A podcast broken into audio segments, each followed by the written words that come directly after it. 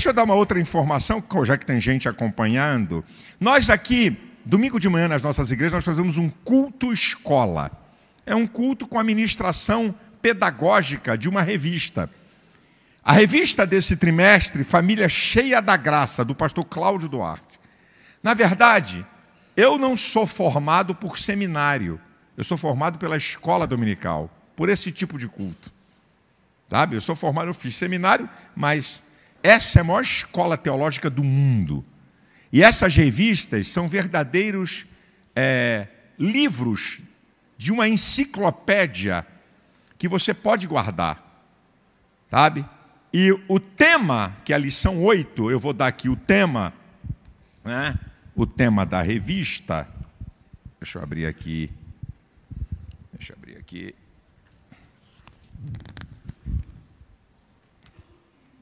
O divórcio e a quebra de uma aliança.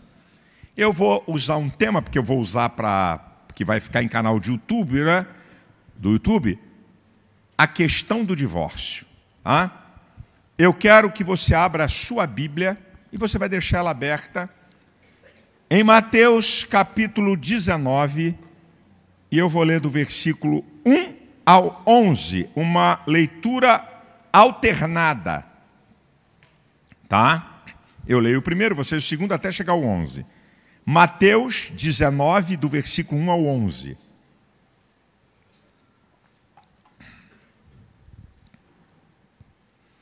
Diz assim: E aconteceu que, concluindo Jesus estes discursos, saiu da Galiléia e dirigiu-se aos confins da Judéia, além do Jordão.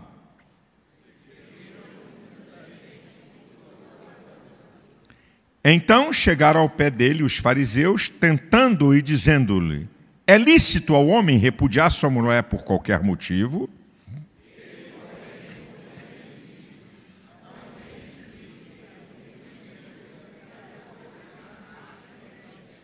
E disse: Portanto, deixará o homem pai e mãe e se unirá, e se unirá à sua mulher, e serão os dois uma só carne.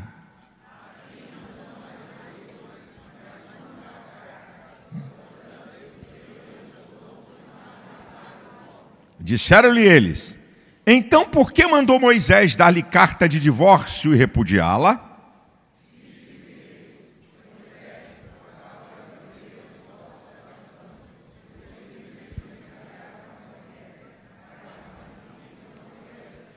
Eu vos digo, porém, que qualquer que repudiar sua mulher, não sendo por causa de prostituição, e casar com outra, comete adultério. O que casar com a repudiada também comete adultério.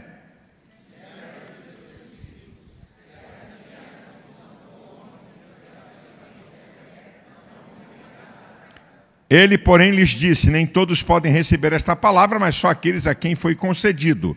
Vamos ler um outro trecho de Mateus capítulo 5. Vamos lá, Mateus, capítulo 5, versículo 31 e 32. Mateus 5, 31 e 32. Também foi dito que qualquer que deixar a mulher, dê-lhe carta de desquite ou de divórcio. Eu, porém, vos digo que qualquer que repudiar sua mulher, a não ser por causa da prostituição, faz que ela cometa adultério, e qualquer que casar com a repudiada comete adultério. Meu irmão, deixa eu fazer algumas colocações aqui numa introdução. Aqui. Número um. Existem três princípios necessários para interpretar de maneira correta as Escrituras. Pelo menos três princípios necessários para interpretar corretamente as Escrituras. Se você quer interpretar corretamente as Escrituras, utilize esses três princípios. Primeiro, tenha em mente o aspecto literal daquilo que você está lendo. O que é que você está lendo? Não tem, não é um jogo de palavras misteriosas, que é um quebra-cabeça que você tem que desvendar. Então, tenha em mente literalmente aquilo que você está lendo, tá? Segundo, descubra o contexto histórico do texto que você está lendo dos versículos. Isto é, o ambiente cultural, econômico, social, político, espiritual e educacional. O que você está lendo está dentro de que contexto? Você tem que entender isso, tem que ver. O que é que você está lendo? Que contexto é? É uma questão só mosaica da lei de Moisés? É uma questão só para Israel? É para a igreja? Qual é o contexto que você está lendo? E terceiro, o texto, os textos que você está lendo, você tem que ler os versículos anteriores e os versículos posteriores, porque eles vão se constituir no contexto, para você entender melhor o texto. E aí tem um princípio: texto sem contexto é pretexto para heresia. Se você analisar um texto isolado, você pode torcer os fundamentos escriturísticos, a hermenêutica bíblica, que é a ciência da interpretação da Bíblia, e a exegese, que é a ciência da interpretação do texto, e você cometeu uma heresia louca porque isolou um texto do seu contexto. Ok? Número 2, no capítulo 19, versículo 2, Jesus está falando para uma multidão, e dentro dessa multidão tem povo, discípulos e os fariseus que estavam e chegaram mais perto. Ok? Você tem que entender isso. Temos que entender para quem Jesus está falando.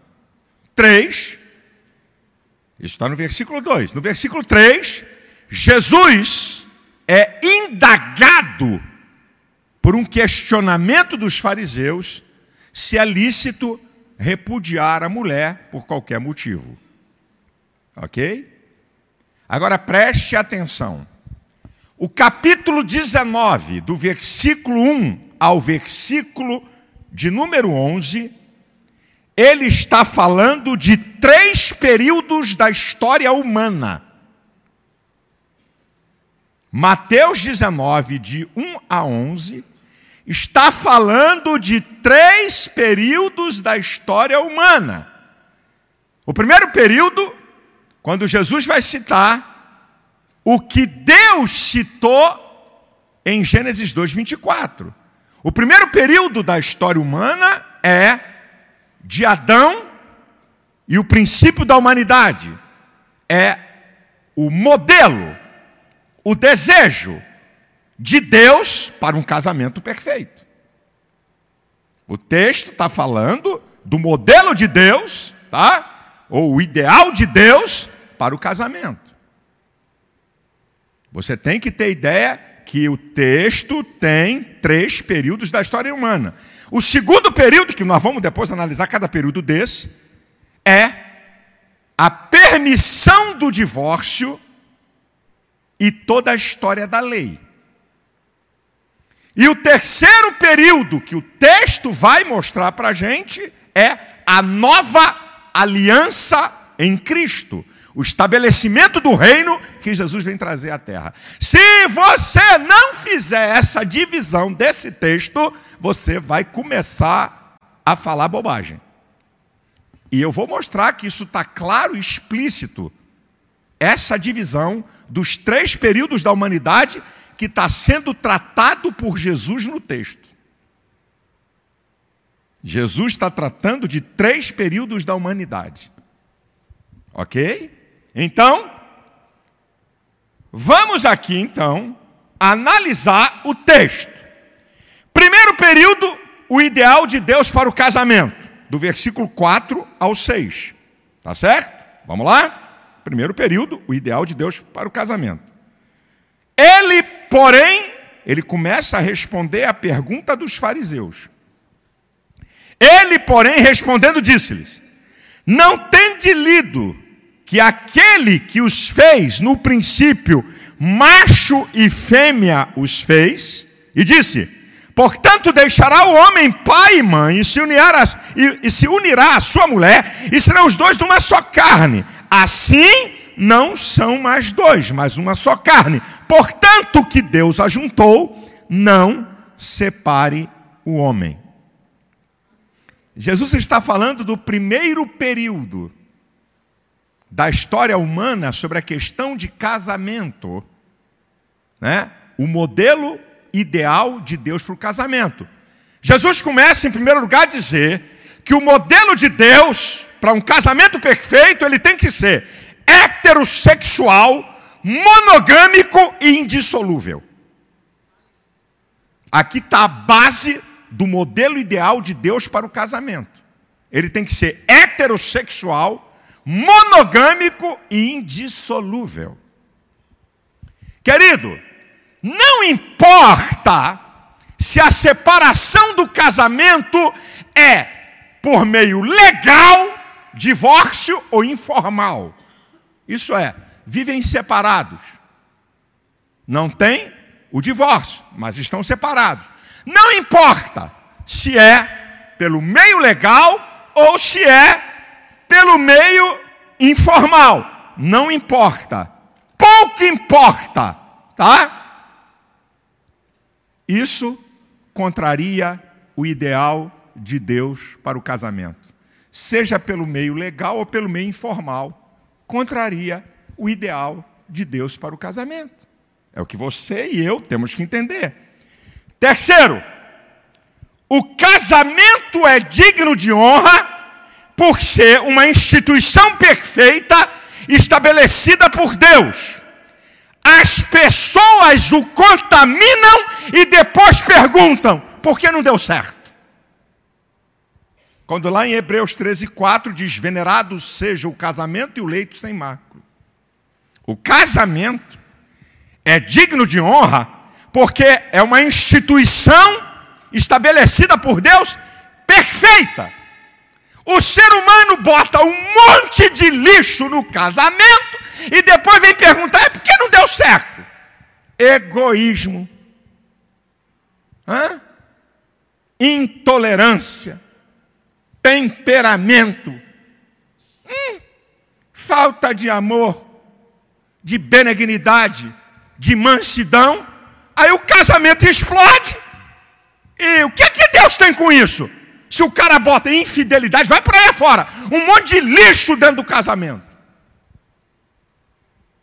Na verdade, os ingredientes para um casamento no modelo de Deus, lá do primeiro casal, né? aqui estão os ingredientes para um casamento se perpetuar: valores, virtudes, caráter, dignidade, padrões morais, convicções, humildade, amor, paz, alegria, paciência, bondade, fidelidade, mansidão e domínio próprio. Esses são ingredientes para um casamento se perpetuar, meu filho. Está aqui os ingredientes. Não tem fórmula mágica para um casamento se perpetuar. Tem os ingredientes que você coloca nele. Deus dá o padrão e o modelo. E eu pratico com os ingredientes. É o que você tem que entender. Preste atenção, que é importante. Muito importante o que eu vou te dizer agora. O casamento não é um contrato é uma aliança e um pacto. Casamento não é contrato que você pode rasgar e cancelar a hora que você bem quer. E sabe o que é aliança? Aliança é um compromisso unilateral irrevogável, independente do que a outra parte faça. Casamento não é contrato, não, brother. E vai ver como é que Deus trata aliança e pacto. Vai lá ver. Vai lá ver se Deus quebrou um pacto por causa dele. Vai ver, pega a Bíblia. Alianças e pactos não foram quebrados por Deus. Deus manteve a aliança, senão Deus tinha destruído Israel. O pacto que Deus fez lá com Abraão, Isaac e Jacó, a aliança que ele fez, mesmo Israel errando, Deus se manteve fiel. Isso aqui é muito importante, você entender que casamento não é contrato. Casamento é uma aliança e um pacto. Agora, o segundo período da humanidade está no capítulo 19, versículo 7 e 8. Vamos ler? Vamos ler?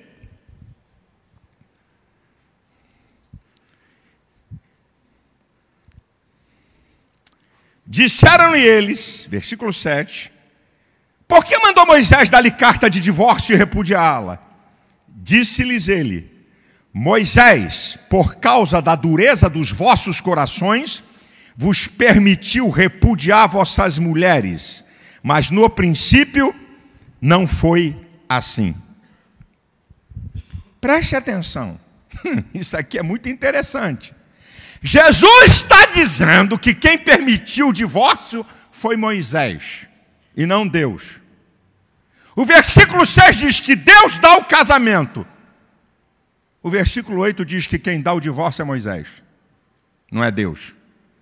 Evidente que aqui está a vontade permissiva de Deus, mas é importante você entender isso. Não é Deus que dá o divórcio. Deus dá o casamento. Está no versículo 6, está claro, é só você ler. Agora, quem está dando de volta? Jesus está dizendo: Moisés deu carta. Deus deu carta. É Moisés que deu carta. Não é Deus. Você tem que compreender isso aqui. Isso aqui, aqui, aqui a coisa começa a ferver. É aqui, aqui é que dorme a coruja. É aqui. É aqui que dorme a coruja. Foi, segundo lugar, a natureza pecaminosa do homem e não o plano de Deus que levou ao divórcio. Moisés, por causa da dureza dos vossos corações, não foi o plano de Deus, foi a dureza do coração do homem que levou ao divórcio. Isso é importante. Terceiro, Jesus ressalta que Deus nunca havia planejado o que Moisés teve que permitir. Porque no princípio não era assim. Deus não planejou aquilo que Moisés estava permitindo. Interessantíssimo. Interessantíssimo. Quarto, causa do divórcio naquela época eram fúteis e múltiplas. A história se repete. A causa do divórcio naquela época eram fúteis e múltiplas. Para você ter uma ideia, o camarada só era preciso dizer três vezes: Eu estou me divorciando de você. E mandava a mulher embora e acabou. Na verdade, Moisés está regulamentando o repúdio, a separação para proteger as mulheres. Porque o cara se divorciava e a mulher ficava no gancho. Não tinha como sobreviver, nem pegar dote, nem casar de novo.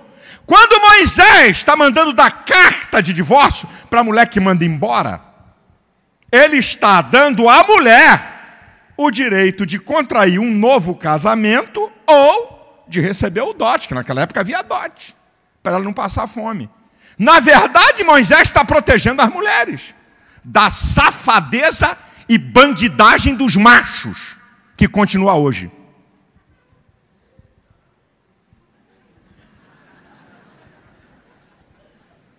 Porque hoje, na maioria dos casos, a covardia do homem impera na questão do divórcio. Na maioria dos casos.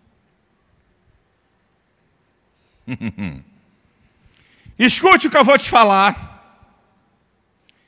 Repúdio e divórcio são a mesma coisa. Em Malaquias, e a prova, em Malaquias 2, versículo 15 e 16, no versículo 16 diz que Deus odeia o repúdio. Em algumas traduções, o divórcio. Mas por que é divórcio? Porque no versículo 15, Deus está dizendo: vocês deixaram a mulher da sua mocidade, o casamento. Na verdade, repúdio e divórcio são a mesma coisa, são termos intercambiáveis designados para o rompimento do casamento legal. Mais uma prova é que em Ezequiel 44, 22, quando Deus vai dizer sobre o casamento dos sacerdotes, o que era permitido e não permitido. O sacerdote podia casar só com viúva de sacerdote ou com mulher virgem. O sacerdote não podia casar com viúva e mulher repudiada. Se repúdio fosse diferente de divórcio, ia ter uma terceira categoria. O sacerdote não pode casar com viúva, com repudiada e divorciada. Só tem duas categorias. É a mesma coisa. Repúdia mandar embora. Seja pelo meio legal, ou seja pelo meio informal, era quebra do pacto do casamento. Agora, isso aqui é importantíssimo. A casa vai cair aqui. Vou até beber um pouco d'água. Escute. O divórcio é uma lei causuística. O que, que é uma lei causuística? Leis que se aplicam à vida social, religiosa e ética de Israel. O Pentateuco tem mais de 600 regras para Israel. Por exemplo, regras sobre empréstimo, regras sobre fugitivos, regras sobre escravidão, regra de quando uma mulher viúva que não gerava filhos e que o irmão era obrigado a se casar. O que, é que isso tem a ver com igreja? O que, é que isso tem a ver com a gente? A regra do divórcio estabelecida por Moisés está dentro das leis causuísticas, leis que foram determinadas para Israel. Questão de barba, que era desonroso para o homem, que não tivesse. O que, é que isso tem a ver com a gente? Filhos rebeldes, que não queriam se consertar, eram mortos a pedradas. Hum? Mulher... Se a moda pega. É. Mulheres e homens adúlteros que tinham que ser mortos por apedrejamento são leis causuísticas, entre elas o divórcio. Tem a ver com Israel. Ou você vai querer ser praticante do Antigo Testamento, então tem que praticar tudo vai ter que matar animal, oferecer holocausto. Como é que é isso?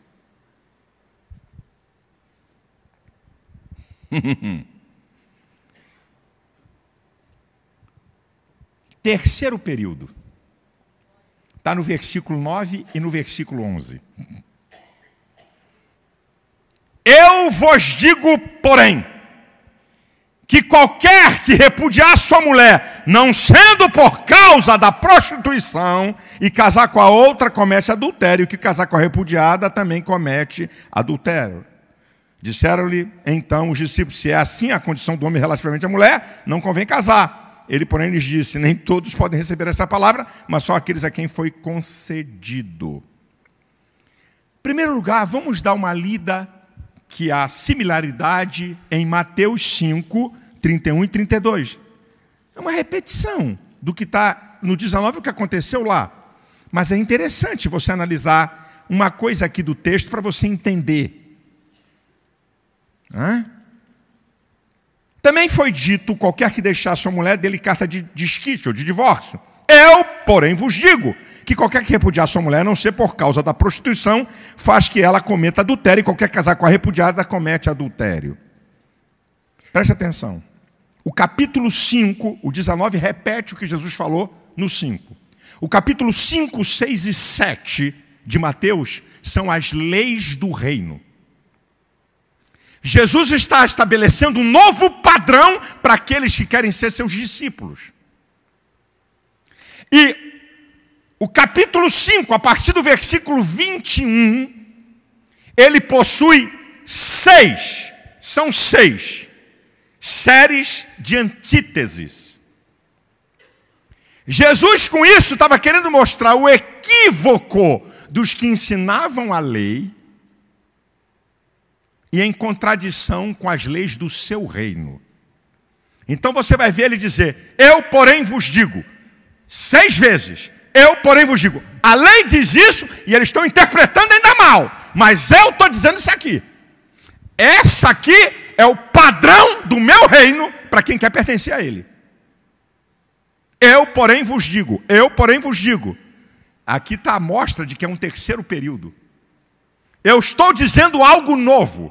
Eu estou trazendo uma nova regra.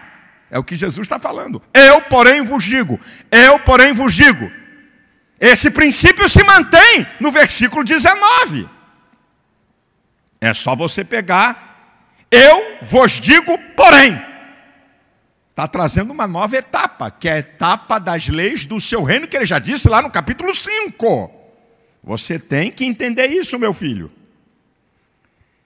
Você tem que entender isso. Meu querido, é duro que eu vou te falar, mas fique calmo, não se apavore, espere até o final. Calma, não saia já aqui pensando que tu está no inferno. Calma, calma. O divórcio, preste atenção, importante isso aqui.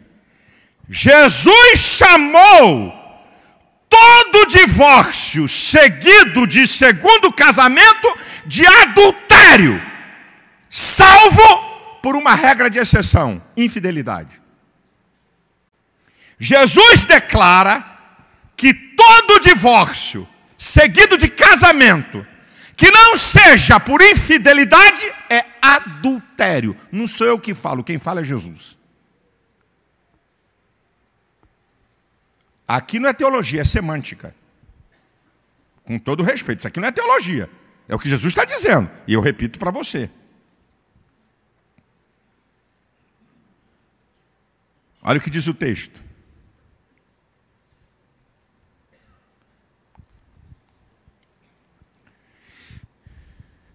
Eu vos digo, porém, que qualquer que repudiar sua mulher, não sendo por causa da prostituição, a porneia, os pecados da área sexual,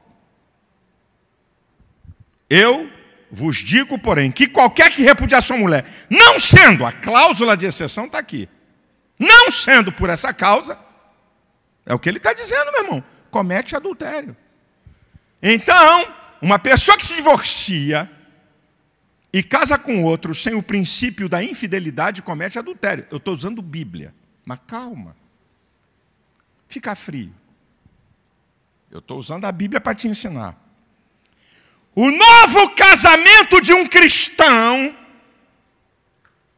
que se casou na nova aliança, depois que conheceu Jesus, foi criado na igreja, conhece a Cristo, se casou na nova aliança, o casamento, preste atenção, o novo casamento de um cristão só pode acontecer dentro de situações específicas. A primeira, Romanos capítulo 7, versículo 2 e 3. 1 Coríntios 7, 39, com a morte do cônjuge. Pode ter um novo casamento. Segundo, o texto que eu acabei de ler. Por infidelidade conjugal, que alguém se divorcia, pode contrair um novo casamento. E o terceiro, que há controvérsias. Eu estou estudando isso há mais de 10 dias. O terceiro motivo que há controvérsias, que é 1 Coríntios, capítulo 7, versículo 12 ao 15, quando Paulo diz: Isso digo não, Senhor, que se alguém casar com um descrente, for casado com um descrente, ok? E o descrente quer ir embora, porque você abraçou Jesus. Você abraçou, eu não quero mais viver contigo, você fica com a tua fé que eu vou embora. Paulo está dizendo que não é para você segurar, não. Quer ir embora? Vá. Não tem na Bíblia dizendo, segura ele, segura ela. E aí está dizendo assim: você fica livre da escravidão. Aí tem duas correntes teológicas. A primeira é que se a pessoa está livre, então ela tem o direito de se casar de novo. A segunda corrente teológica, entre os doutores da teologia, eu não sou eles, não sou doutor em teologia, entre os doutores, aqueles que conhecem profundamente hebraico e grego, dizem que a pessoa pode mandar outra embora, pode se divorciar, mas não pode contrair novas núpcias. É a segunda argumentação. Então, eu aprendi no direito dos homens e o direito de Deus não pode ser pior do que o dos homens. Na dúvida, pro réu. Pergunte os advogados. Na lei dos homens, na dúvida, a favor do réu. Não tem provas suficientes que o cara é o assassino, na dúvida, ele é absolvido. Então, na lei dos homens, que a Bíblia diz que é trapo de imundície, tá? Não vale porcaria nenhuma o homem quando um juiz não tem as provas fundamentais, totais de que o cara é um criminoso, na dúvida pro réu.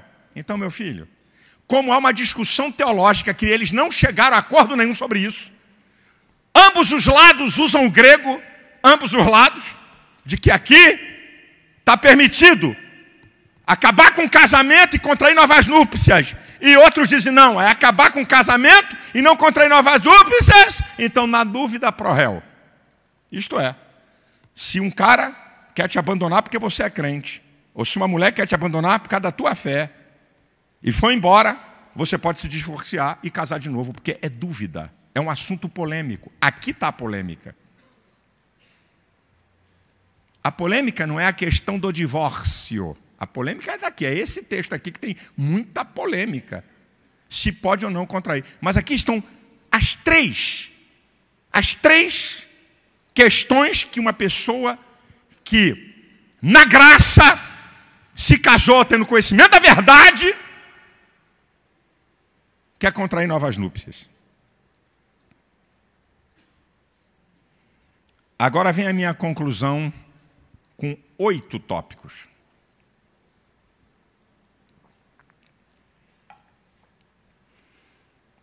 Segura a primeira.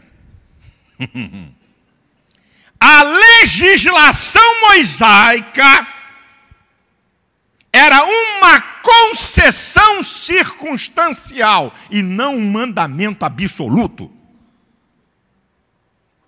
A concessão mosaica para o divórcio, a concessão mosaica para o divórcio, é bom você entender isso. Era uma concessão circunstancial, não um mandamento, uma concessão absoluta. Tanto é que eu já falei. Que tipo de lei era essa? Tinha a ver com Israel. Dois. Aqui começa a aliviar para alguns. Estamos tratando do divórcio na nova aliança. Significa então que uma pessoa, antes de conhecer Jesus, foi casada dez vezes. Quer mais? Quinze. Até lá. Vamos, vamos pelo 10. Antes de conhecer Cristo, casou, explodiu, casou, explodiu, explodiu, casou, casou, rebentou, casou, separou, casou, não sei o quê. Aí a décima mulher, ele tem um encontro com Jesus. Dali para trás, não se conta nada. Porque há um princípio na Bíblia, em Atos 17, 30, que Deus não leva em conta o tempo da ignorância. Então, se você veio para Jesus e já tinha uma vida toda embaraçada, enrolada e tal, e agora você casou com uma pessoa, depois de ter se divorciado de nove, isso aí não vale. Não interessa. Quando Jesus fala para a mulher samaritana que gostam de usar isso, mulher, você já teve cinco maridos e o Sexto, não é teu marido. Jesus não está concordando com o divórcio, Jesus está fazendo uma constatação de que aquela mulher usou a lei judaica. E Jesus agora está dizendo uma coisinha para ela: Você quer participar do meu reino? Esse último aí não é teu marido, conserta a tua vida. Jesus não está aprovando. Ah, vai, Jesus está dizendo ó, que teve cinco maridos. Não, Jesus está fazendo uma constatação da vida dela, segundo a lei mosaica. E Jesus ainda dá uma nela, dizendo: o sexto aí você está em errado, está em pecado. Conserta isso aí, se quiser pertencer ao meu reino. Você não pode, a lei não retroage para prejudicar no mundo dos homens. E no mundo de Deus é a mesma coisa. Deus não pode levar em conta o tempo da sua ignorância, que você não sabia, não conhecia nada do Evangelho. Agora veio para a igreja, chegou no reino. Se vive com uma mulher, se case. Para regulamentar a sua vida diante do reino para o ideal de Deus. E se se divorciou de dez, e veio para o Evangelho, não se divorcie da décima, porque a sua consciência foi informada do que é certo e do que é errado. Hum. Agora preste atenção, porque isso aqui é importante. Mesmo com a infidelidade conjugal, não é necessário destruir o casamento, porque a nova aliança ensina uma coisa preciosa chamada perdão. E perdão cancela a dívida. E perdão restaura. Que evangelho é esse inflexível que só tem justiça e não tem perdão? Então, mesmo que haja uma infidelidade conjugal de você casado com uma pessoa na nova aliança, depois que você passou a entender o reino e participar dele, você tem o perdão, porque divórcio traz prejuízos sociais, emocionais e espirituais irreversíveis. Ah, é? Quer dizer que pecou, adulterou, posso divorciar? Vamos divorciar. Não pensa que é essa molezinha, não. Eu lhe garanto, pela experiência de pastor, eu lhe garanto que vale a pena perdoar. Porque, filho, preste atenção. Casamento é unicidade, não é unidade. Unidade é duas coisas que se juntam. Casamento é duas coisas que se fundem. Então, pegue uma coisa que está fundida na outra e tenta separar, vai tirar pedaço. Isso aqui é importante. Aí vem uma pergunta: Pastor, alguém é obrigado a ficar num casamento com ameaça de morte e violência? Como é que é, pastor? O cara espanca a mulher, mete a mão na lata dela, ameaça de morte. A mulher tem que ficar nesse casamento? Bem, tem duas coisas a considerar. Primeiro, se esse cara é crente, é membro da minha igreja, me denuncia ele. Me denuncia ele, que eu vou dizer para ele que se ele fizer mais uma vez, eu vou ou alguém meu vai com a mulher na delegacia para denunciar esse vagabundo pilantra metido a crente no nosso meio. O segundo é que se o cara é ímpio e está te batendo, eu já disse que você não é obrigado a ficar com ele. Mas se ele é crente, pastor, ele é crente, mas é, de vez em quando ele é meio. fica meio violento. Aí, meu filho, se você quiser se divorciar, você não vai poder casar. Porque está do mesmo princípio de fé. Agora, é crente mesmo? Porque eu queria entender como é que um crente ameaça uma mulher de morte e vive batendo na mulher. Isso não é crente, rapaz. Ele está equivocado como crente. Meu irmão, escute bem o que eu vou te falar. Escute bem o que eu vou te falar. Este é o nosso problema. Romanos 12, 2 diz: Não vos conformeis com este mundo, mas transformai-vos pela renovação do vosso entendimento. A igreja está aceitando uma cultura do mundo e fingindo. E fingindo que não tem problema. Esse é o nosso problema. O reino é uma contracultura à cultura do mundo. Eu não tenho nada a ver que o mundo agora instituiu casamento de homem com homem, mulher com mulher. Eu não tenho nada a ver, porque já vai chegar que o cara, que, a, que, a, que o mundo instituiu casamento de homem com animal. Eu não tenho nada a ver se o mundo amanhã, e está arrumando para isso, vai permitir a pedofilia, sexo com criança.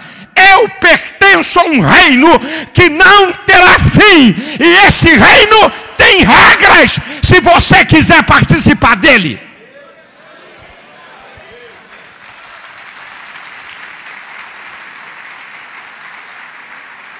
O problema é que a cultura do mundo está tão violenta que está empurrando a igreja. Eu estava conversando com o pastor Gidalto, a gente estava ali batendo pau dizendo: Isso não acontece com o islamismo.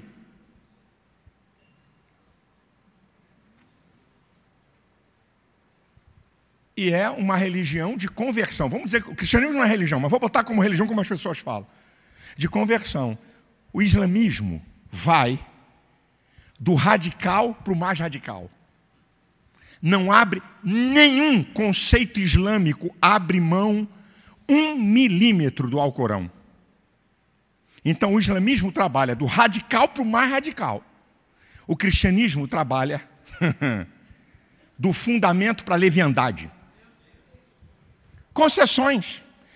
Já viu a mensagem? Eu estou vendo gente aí nos canais do YouTube. Já viu a mensagem que andam pregando para a nossa juventude? Alguns YouTube? Amor, amor, amor, amor, amor, amor, amor, amor. Deus é amor, amor, amor. Deus é amor, amor, amor, amor, amor, amor, amor. É. É amor por causa da graça. Eu acho que eles nunca leram Romanos 11, 22. Devemos, pois, considerar a bondade e a severidade de Deus. Para com os que caíram, severidade. Para conosco, a bondade. Se permanecermos na benignidade, senão também seremos cortados.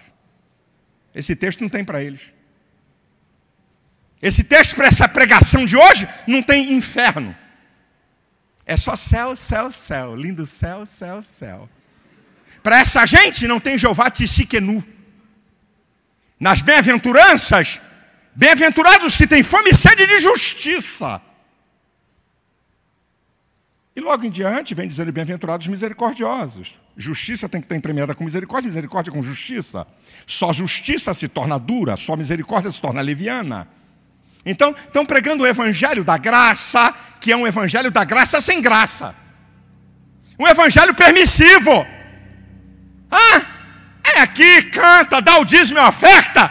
Se está se prostituindo, se está levando namorada para motel, se está traindo a mulher, isso é problema, eu não quero ouvir. Aleluia! Uh! Glória a Deus! Uh, uh, uh! É festa, é tudo preto, luz, câmera, ação. Uh, uh! Canta, louva. Ah! Amor, amor, amor, amor, amor. Para essa gente não tem Apocalipse 21, 8. Quanto aos tímidos, aos incrédulos, aos abomináveis, os idólatras, os que se prostituem, o seu final vai ser no lago que arde com fogo e enxofre. Para essa gente não tem esse texto. É a igreja que está sendo permissiva. Permitindo a cultura do mundo quando Deus não abriu mão e não negociou. Nós somos tão veementes com certos princípios do reino e somos tão levianos com outros.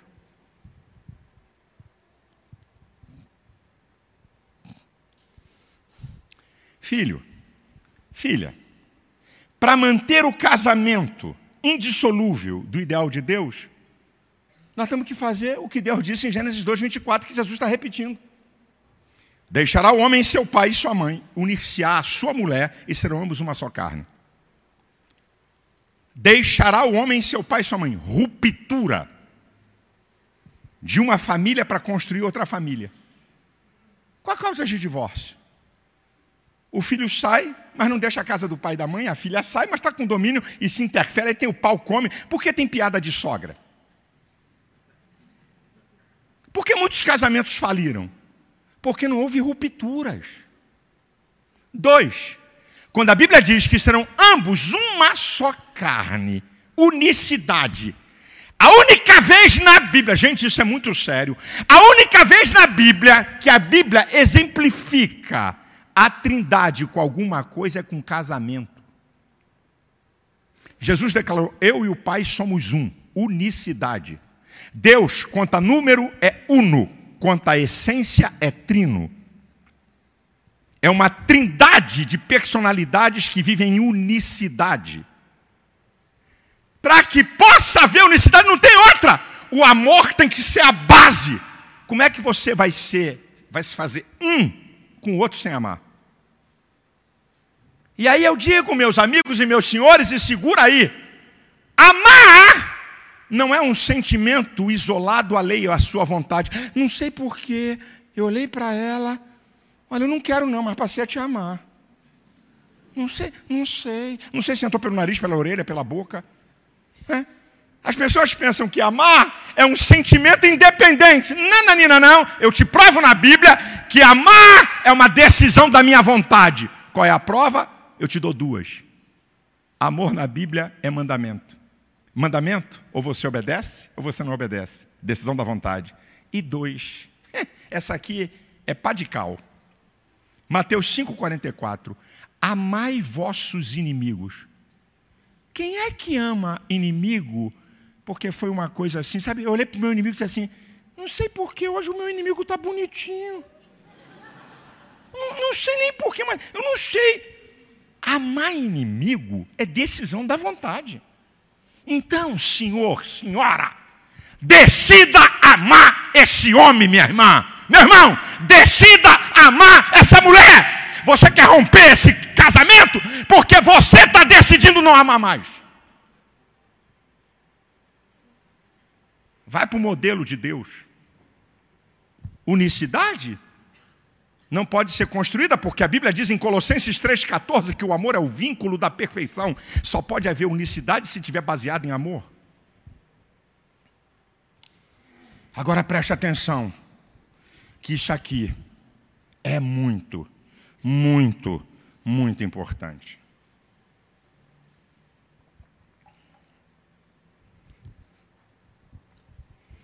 Eu não vou deixar de assumir a minha responsabilidade. Líderes que não assumem sua responsabilidade não são dignos de serem líderes. Líderes que não reconhecem seus erros não são dignos de serem líderes.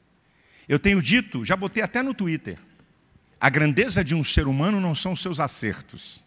A grandeza de um ser humano é corrigir suas rotas, reconhecer seus erros, corrigir suas rotas e seguir em frente.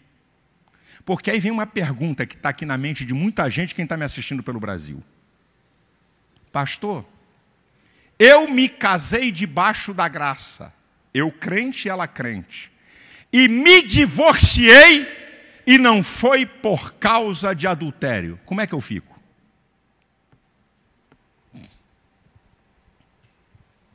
Eu me casei debaixo da nova aliança. Divórcio na nova aliança só tem uma cláusula de exceção: prostituição. Jesus chamou de adultério. Quando você casa, rompe o casamento e o problema não é romper o casamento, muitas vezes o maior problema é casar de novo, é aí que Jesus está dizendo. E aí, como é que eu fico, pastor? Hum. Como é que eu fico? Então eu vou dizer principalmente para os membros da igreja que eu sou pastor. E para você que está assistindo pela internet, que vai assistir pelo canal do YouTube, acabou a sua inocência. Então escute o que eu vou te falar. Em 50 anos do meu pastor como pastor da igreja, ele, quando alguém disse que ia se divorciar, ele fazia o que eu faço. Você dá um conselho, a pessoa não aceita o conselho, são dois crentes, estão se divorciando e não é por causa de adultério, eles se casam de novo e você finge que não está vendo e mantém consciente que eles continuem como membros da igreja. Isso foi no período do meu sogro e no meu período de nove anos e meio. Já tive crente. Ah, pastor, não dá mais, não dá mais. Por que vai divorciar? Por causa do nariz dela? Igual o pessoal de Israel. Não gostei da comida, o gênio é, é incompatível. É coisa, é coisa nojenta. Quando eu, vejo, eu, eu vou me dizer, porque é incompatibilidade de gênero. Não, egoísmo. falta de flexibilidade. O cara entra num casamento para ser feliz, ele não entra no casamento para fazer o outro feliz. Esse é o princípio do casamento. Você entra no casamento para fazer o outro feliz, o outro entra no casamento para fazer você feliz. Não, é egoísmo. Eu entro no casamento para eu ser feliz. Aí aquela pessoa não, não corresponde a algumas ideias, a algumas visões suas, então ela não presta mais. Então, as pessoas que chegaram para mim dizendo, pastor, eu vou me divorciar, crentes, nasceram de novo, estão debaixo da lei do reino. Pastor, eu vou me não, não faça isso, vamos tentar, e pá, pá, conversa, gabinete, manda para minha esposa, volta para mim e tal. E o cara se divorcia, continua como membro da igreja, depois se casa de novo e está lá bonitão. Eu já disse que lei não retroage para prejudicar, porque na verdade essas pessoas fizeram isso por consentimento da liderança entre os quais sou eu. Mas a partir de agora, dessa mensagem, eu estou trazendo um novo paradigma para essa igreja que eu sou pastor. Não tem nada a ver com as outras igrejas. Eu não tenho nada a ver com os outros pastores. Eu quero declarar que a partir de hoje, nessa igreja, se um casal de crentes se divorciar, porque não houve, por causa, não, porque não gostou da cara dela, porque está brigando, porque sei lá o quê, e não for, e se casar de novo, porque pode se divorciar, não vou divorciar, vou ficar aqui sozinho, que é dificílimo. Porque tem três tipos de pessoas que eu não, nem, nem continuei a ler. Um que é eunuco, um que se faz eunuco, né? Um que é eunuco por questões de problemas até de saúde. São três coisas. Se faz. Agora, o cara que casou, depois vai dizer que vai, eu não, me divorciar, pastor, ela é crente, não estou não tô afim, não dá mais, vamos divorciar, vou ficar quietinho. Ok. Você vai se divorciar? É isso que você quer? Não tem perdão? Então você vai ficar sem casar. Porque agora, aqui nessa igreja, se alguém se divorciar, a não ser com a cláusula de exceção de infidelidade, e contrair um novo matrimônio, eu vou excluir do rol de membros dessa igreja. Vai ser membro aonde quiser, porque Deus não vai me imputar culpa por omissão.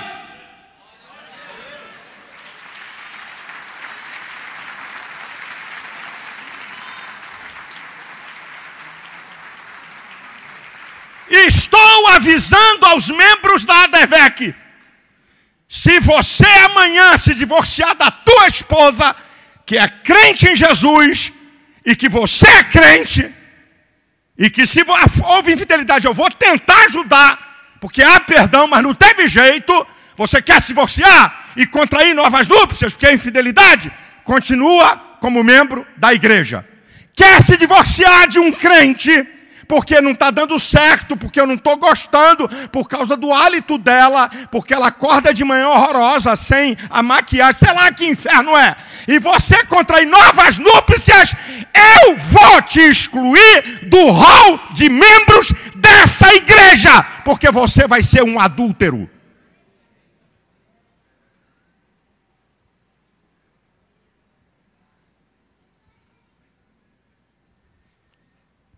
Esses dez dias que eu estou estudando isso, o Espírito Santo tem falado comigo. Eu te levantei como uma voz profética.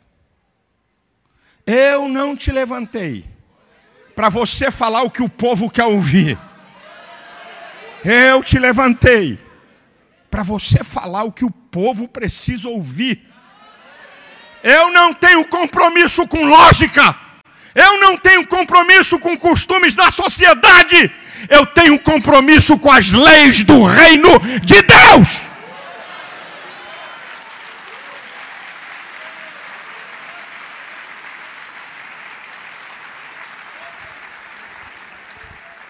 Eu não posso agora fazer com que um crente que casou na igreja, na lei do reino, se divorciou, casou de novo e continuou mesmo dizendo: não, não, não, agora não. Você vai ter que destruir esse casamento. Isso é incoerência, porque você fez debaixo de uma falta de conhecimento e de uma permissividade de quem tinha o poder de te ensinar. Que sou eu e não te ensinei. Estou falando, não tente isolar Palavra minha do canal do YouTube, não, que tu é filho do inferno. Eu estou falando para membros da igreja que eu sou pastor, não tem nada a ver com outras igrejas e com outros líderes. Eu não tenho nada a ver com a missão de pastores. Eu tenho a ver com o compromisso que Deus exige de mim. E a luz da Bíblia não tem escapatória. Quando Jesus está dizendo, no princípio não era assim. Ele está dizendo, se no princípio não era assim, e eu não vou aceitar essa bagunça que vocês estão fazendo com o divórcio, de repudiar a mulher por qualquer coisa, de mandar a mulher embora por qualquer coisa. Eu não vou aceitar. Aqui está a cláusula do meu reino. Quer pertencer ao meu reino? Jesus está falando também para discípulos. Você quer pertencer ao meu reino? Aqui está a regra do meu reino. Você não pode se divorciar, a não ser por infidelidade, para contrair novas núpcias. Se você quer se divorciar para ficar sozinho, Desculpa a expressão, eu vou pagar para ver. Mas ok, é sua opção. Se casar de novo aqui, que não seja por infidelidade, aqui você não vai ser membro. Eu não estou preocupado em ganhar pessoas. Para mim, a igreja é para aumentar número. Eu estou preocupado em preparar pessoas para ir para o céu. Eu não estou numa disputa de ovelhas. Agora, sabe o que é esse problema? Escute isso aqui que eu vou dizer para você. Hum. Preste atenção. Olha a nossa incoerência, irmãos. Olha a nossa incoerência. Nós cremos que Deus salva uma prostituta e muda a vida dela. Nós cremos que Deus salva um assassino de série perverso que esquarteja, e nós cremos que Deus pode mudar essa pessoa. Nós cremos que uma pessoa pode deixar de ser devassa, mas nós não cremos que Deus pode salvar um casamento falido. Nós cremos nas coisas mais loucas que o mundo diz assim: não acredito, não é possível. Nós cremos numa transformação radical. A família é a instituição mais importante que Deus criou. Deus tem um olhar especial para a família, que sabe que da família procede tudo. Por isso que Satanás está atacando, porque se ele destruir o pilar da família, destrói tudo que ele quer: igreja, pessoas, sociedade. Escuta o que os estudiosos dizem. Eu vou ler para não errar. Os quatro primeiros anos da nossa vida, um ano, dois anos, três anos, quatro anos, nossos pais e o ambiente do lar nos dão a definição da realidade que iremos usar pelo resto das nossas vidas. Gente, isso aqui é muito sério. Os quatro primeiros anos de uma criança os pais, o ambiente que ele vive, vão determinar a realidade da sua vida para o resto dos seus dias. O que, que as crianças estão vendo? Casamento é banal. Traição, banal. Se divorciar, banal. Meu pai deixar minha mãe casar com outra e minha mãe deixar. Nós estamos dando às crianças uma realidade da vida que não tem nada a ver com o reino. Nós estamos dentro da igreja, minando a coisa mais importante que Deus fez, que é a família que está sustentada no casamento heterossexual, monogâmico, indissolúvel. Ó oh, Espírito Santo. Ó oh, Espírito Santo. Dá graça eu não estou dizendo que casamento é fácil. Não tem facilidade em casamento. Alguns são mais difíceis e outros são mais fáceis. Casamento tem crises, tem desavenças.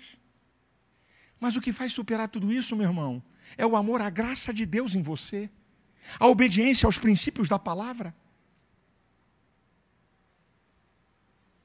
Nós estamos quebrando coisas para nos adequarmos a uma cultura do mundo que não tem nada a ver com o Evangelho. Olha o Espírito Santo, a minha oração é que Deus sustente você, te dê forças, que você decida amar.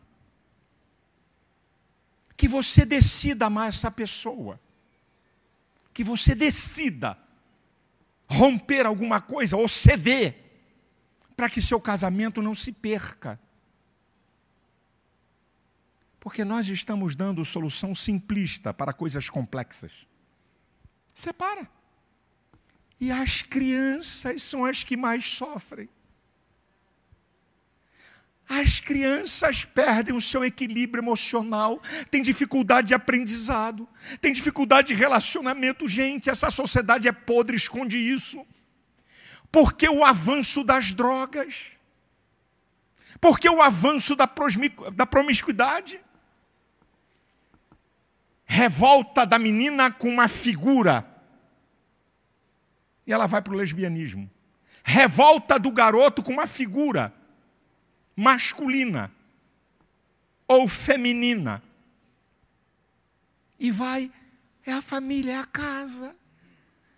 As crianças estão sendo bombardeadas, estão vulneráveis, seres humanos incompletos, e o diabo ainda quer usar a escola para acabar de arrebentar tudo, ensinando coisas que as crianças não têm entendimento para aprender, e nós, como igreja de Cristo, como guardião das leis de Deus, como praticantes do reino, porque o reino de Deus não é abstrato de conceitos, o que Jesus falou é possível praticar.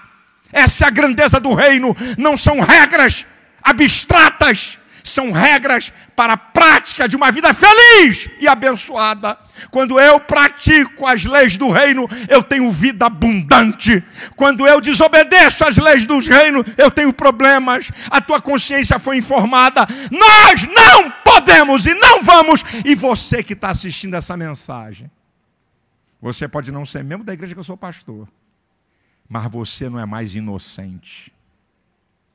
Você que ouviu toda essa mensagem, você está dentro do que eu acabei de falar. Se você se divorciar e casar com novas núpcias, que não seja por infidelidade conjugal, você é um adúltero.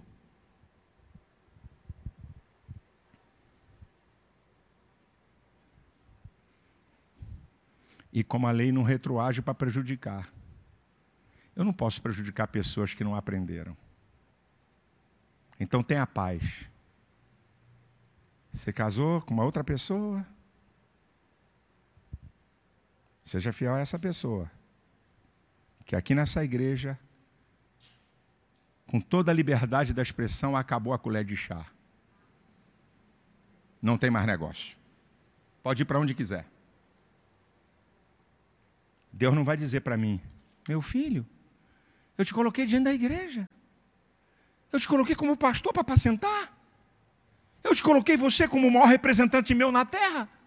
E você se omitiu para não perder membro, para não ficar mal no status quo da visão que a igreja é hoje. Desculpa a expressão do carioca, que se lasque quem quiser se lascar. Eu não. Eu não. A igreja de pé.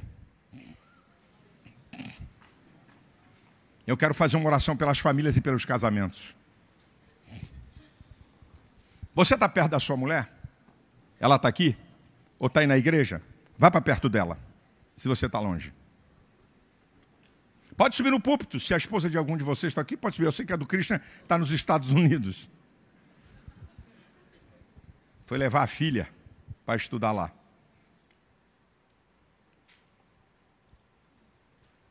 Você não está casado por contrato, você está casado por aliança e pacto. E Deus não brinca e não negocia com pactos. Eu quero abençoar a tua casa. Eu quero abençoar o teu casamento. Porque você está com essa mulher. Até que a morte os separe. Ou, se você não aprender a manifestar perdão, que é uma das coisas mais incríveis do cristianismo, para algum erro. E perdão é cancelar qualquer culpa ou acusação. Tá vendo, ó? Eu te perdoei, hein? Mas não abusa não, hein? Isso é acusação. Esse casamento não vai conseguir ficar perdurar. Vai ter problema. Perdão, daqui para trás não me interessa. É daqui para frente. É daqui para frente, meu filho. É daqui para frente. É daqui para frente. Dá para você dizer para o seu cônjuge, deixa eu falar primeiro.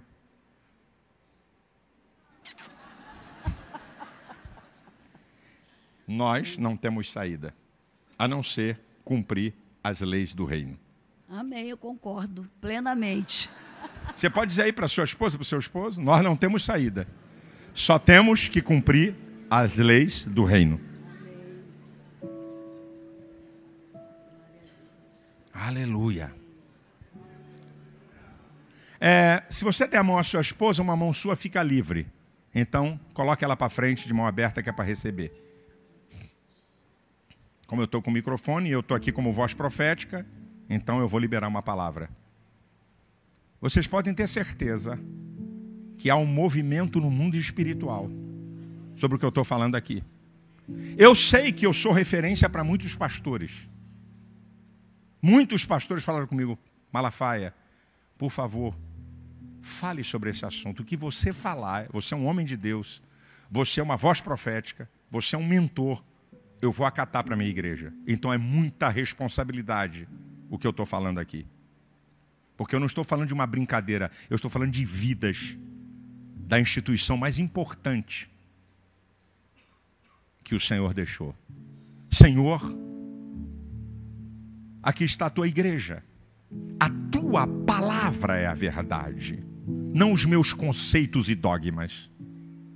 Eu tenho que me submeter à tua palavra e não adaptar a tua palavra para a minha condição humana. Senhor, nós somos seres falhos. A gente falha, a gente erra. Mas Deus, a tua graça, a tua graça, a tua graça, a tua graça é incomparável. Não há nada como a tua graça de um amor benevolente e merecido. Que possamos decidir amar o nosso cônjuge. Que possamos decidir lutar contra nossas paixões loucas e contra nossas mesmices, pecados, egoísmo e farisaísmo. Guarda o casamento dos teus filhos aqui. Guarda as suas famílias. Porque a coisa mais importante que os pais deixam para, filho, os filhos são exemplo, exemplo, exemplo, não há outra. Que o seu filho possa dizer: eu vou me casar com uma mulher, porque a minha mãe é um exemplo de mulher. As suas filhas podem dizer: Eu vou me casar com um homem, porque meu pai me deixou um legado do que significa um homem, e eu vou procurar um homem de verdade. Pode não ser igual a meu pai, mas que tenha similaridades. Que os filhos nos olhem e digam: apesar dos defeitos, e limitações dos meus pais, mas os meus pais são exemplo para mim. Meu pai e minha mãe superaram crises conjugais. E quando esse filho crescer e tiver uma crise conjugal, ele vai lembrar. Porque a mente humana é um HD que registra todos os fatos da vida. E as coisas importantes são registradas na memória de longo prazo. E seus filhos vão lembrar o teu exemplo de superação novos convertidos vão olhar para você, porque você é modelo. Porque discípulo faz discípulo. Senhor, guarda as famílias, guarda os filhos. Esse mundo de prostituição, esse mundo de sexualidade desenfreada, das coisas mais loucas, guarda, Senhor. Eu declaro que a tua família é de homens e mulheres de Deus, seus filhos vão casar com princesas do Senhor e suas filhas com príncipes. Eu declaro que a sua geração vai fazer diferença na terra. Eu declaro que a tua família vai inspirar outras famílias. Eu declaro que seus filhos vão ser bênçãos à sua roda. Eu declaro que você vai decidir ter um casamento feliz E ambos vão ceder coisas, vão melhorar em coisas. Eu declaro a bênção de Deus sobre o teu casamento e a tua família. Eu declaro que Satanás não tem legalidade, porque você vai fechar todas as portas. E quem vai ter legalidade no teu casamento e na tua família é o Senhor Jesus, que é o Senhor da nossa vida.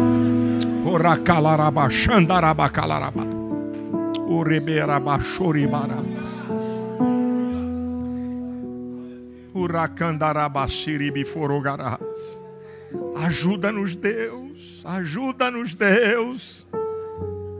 Há uma guerra nos nossos membros que Paulo diz: aquilo que eu quero não faço, o que eu não quero eu faço. Aí descubro uma lei que está em mim. Quando quero fazer o bem, o mal está comigo. Miserável homem que sou. Mas Paulo dá a resposta: por Jesus Cristo. É por Ele que vencemos. Ajuda-nos, Deus, e perdoe as nossas transgressões. Se tem aqui algum casal criado na tua casa, vivendo uma crise séria conjugal, Espírito Santo derrama o teu bálsamo para que haja arrependimento, para que haja humildade, para que haja benignidade, mansidão, amor, paz, alegria, perdão, para continuar a marcha até aquele dia glorioso que a trombeta vai soar e a igreja vai ser arrebatada. Guarda o teu povo, guarda o teu povo, porque eu declaro famílias fortes, homens, mulheres e filhos abençoados, marcando essa geração e esse mundo. Eu declaro a bênção sobre você e a tua família, e todos digam: Amém.